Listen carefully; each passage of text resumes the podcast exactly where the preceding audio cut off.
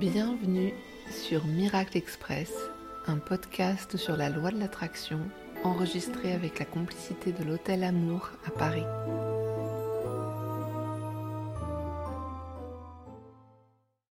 Quand tu es dans cette démarche de création d'une nouvelle réalité plus alignée avec tes désirs, il est important que tu sois très attentif aux pensées que tu nourris.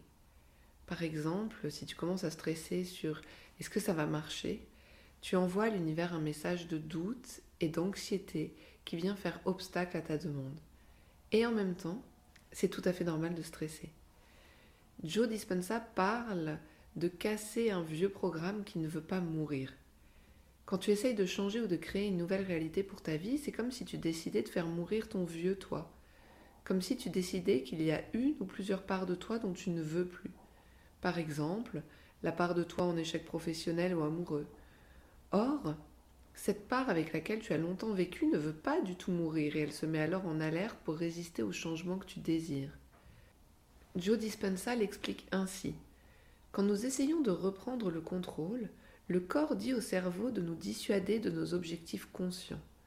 Notre jacasseur intérieur fait surgir une série de raisons pour lesquelles nous ne devrions pas tenter de faire quoi que ce soit qui sorte de l'ordinaire et qui rompe avec l'état d'être auquel nous sommes habitués.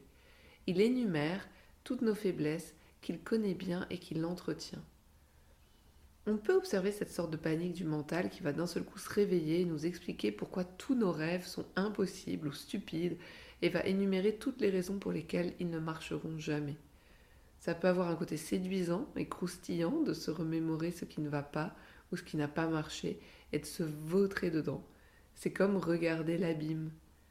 Que faut-il faire avec ça? Reconnaître que c'est normal et néanmoins être ferme avec nous-mêmes et nous efforcer de ne jamais entretenir une pensée que nous ne voulons pas vivre. Car oui, tu as toujours pensé d'une certaine manière et d'un seul coup tu expliques à ton système que ça va être autrement.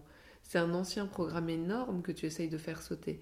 C'est normal que ça crée des résistances à l'intérieur de toi et que ce processus demande du temps. Mais il demande aussi de la fermeté et de la détermination.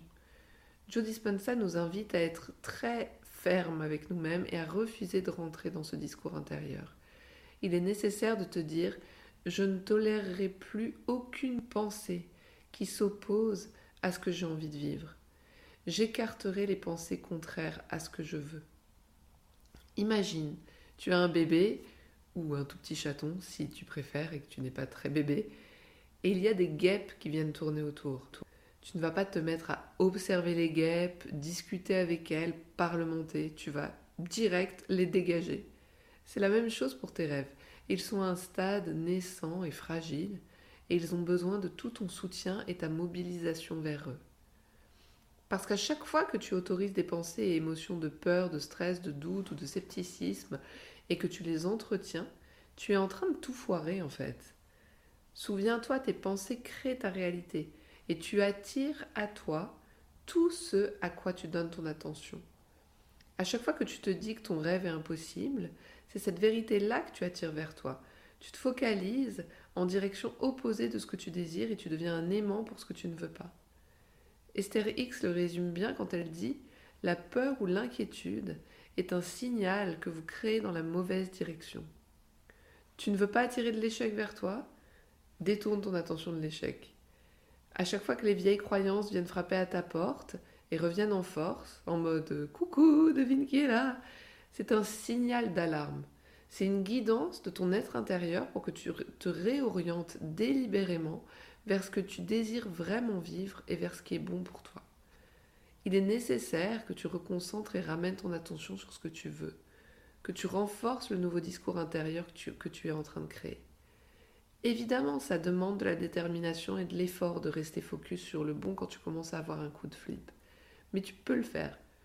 Tu peux remplacer ce discours défaitiste par des nouveaux mots et des nouvelles pensées et de nouvelles croyances.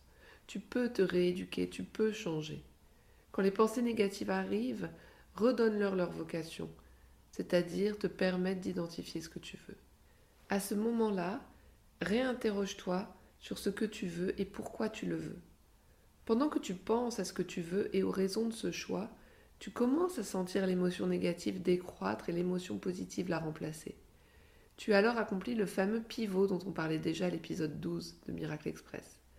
Tu as retiré ta focalisation, ton pouvoir, ton sentiment et ton influence de ce dont tu ne veux pas, et tu l'as redirigé précisément vers ce que tu veux. Tu as redonné de la place à tes rêves. Tu viens d'écouter Miracle Express. Tu as besoin de soutien pour donner vie à tes rêves Où que tu sois dans le monde, réserve ta consultation en tête à tête avec moi pour écrire ta lettre à l'univers. Une séance de deux heures sur Zoom suffit pour faire un pas décisif vers la vie que tu souhaites. Retrouve toutes les infos sur mon site labellevibration.com ou en détail de l'épisode.